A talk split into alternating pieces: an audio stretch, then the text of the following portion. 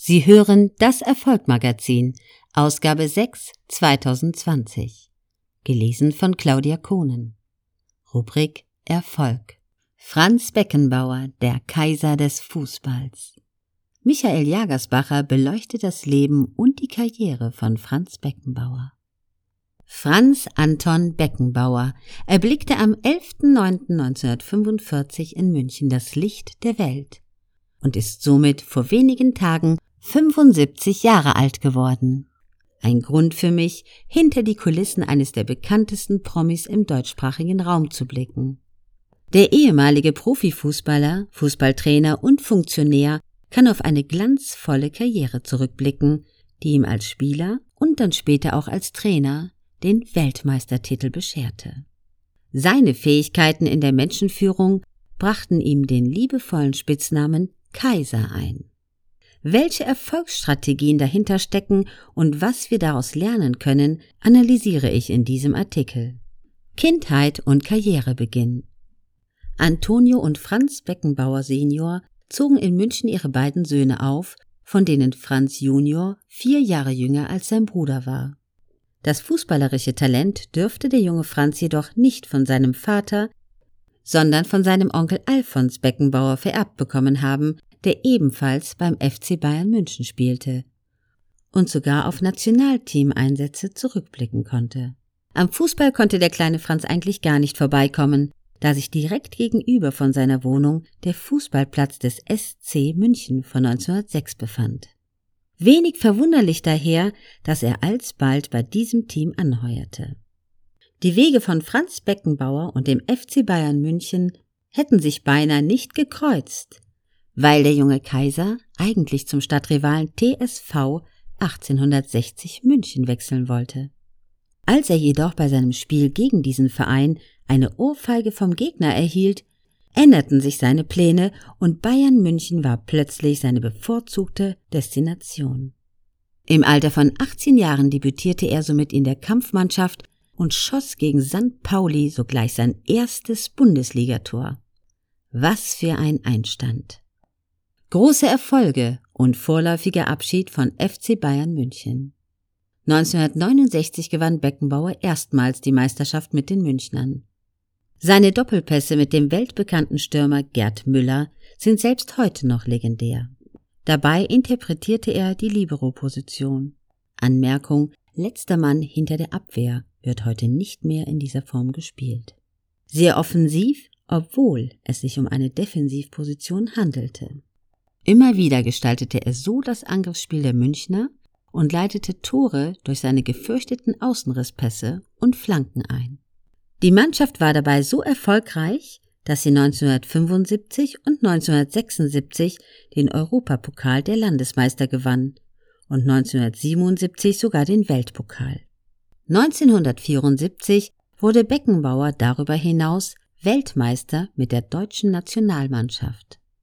Besser hätte es wohl nicht laufen können, wäre da nicht das Privatleben gewesen.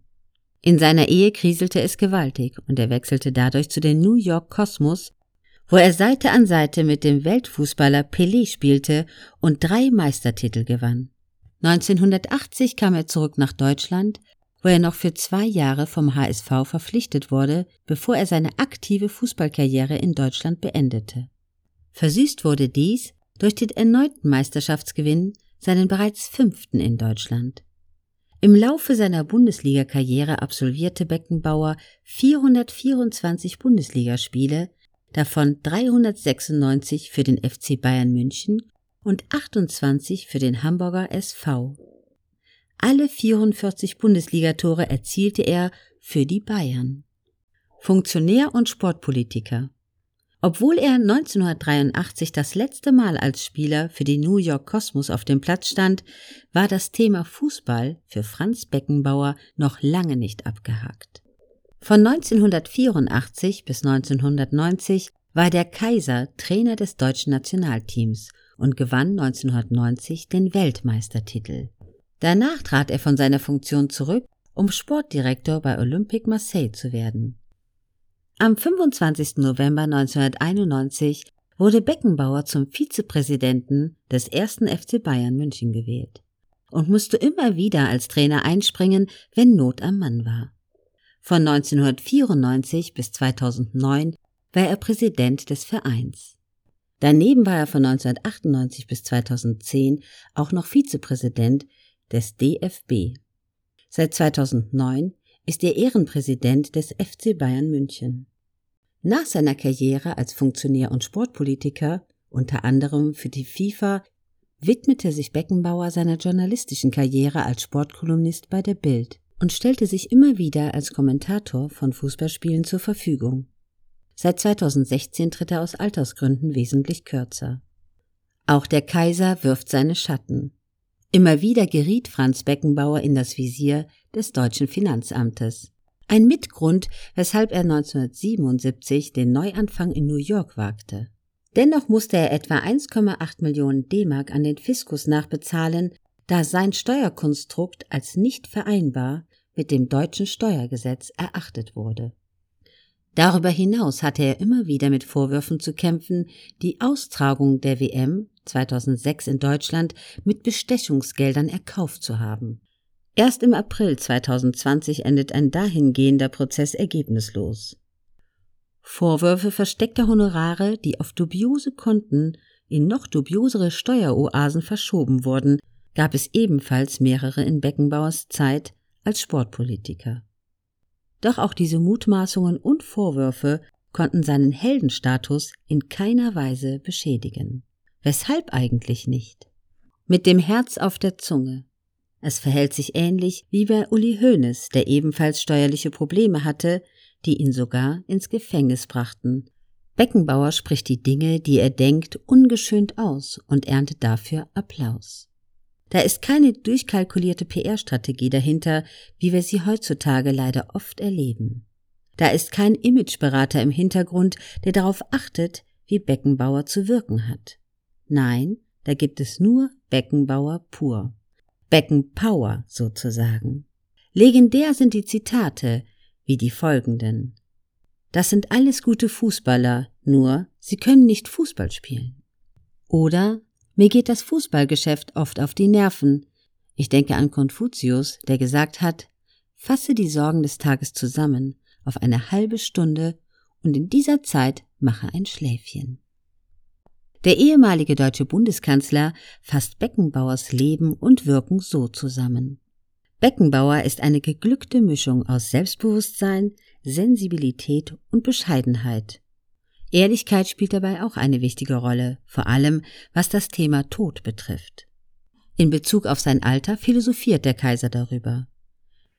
Der 50. war mir wurscht, der 70. war mir auch wurscht. Jetzt beim 75.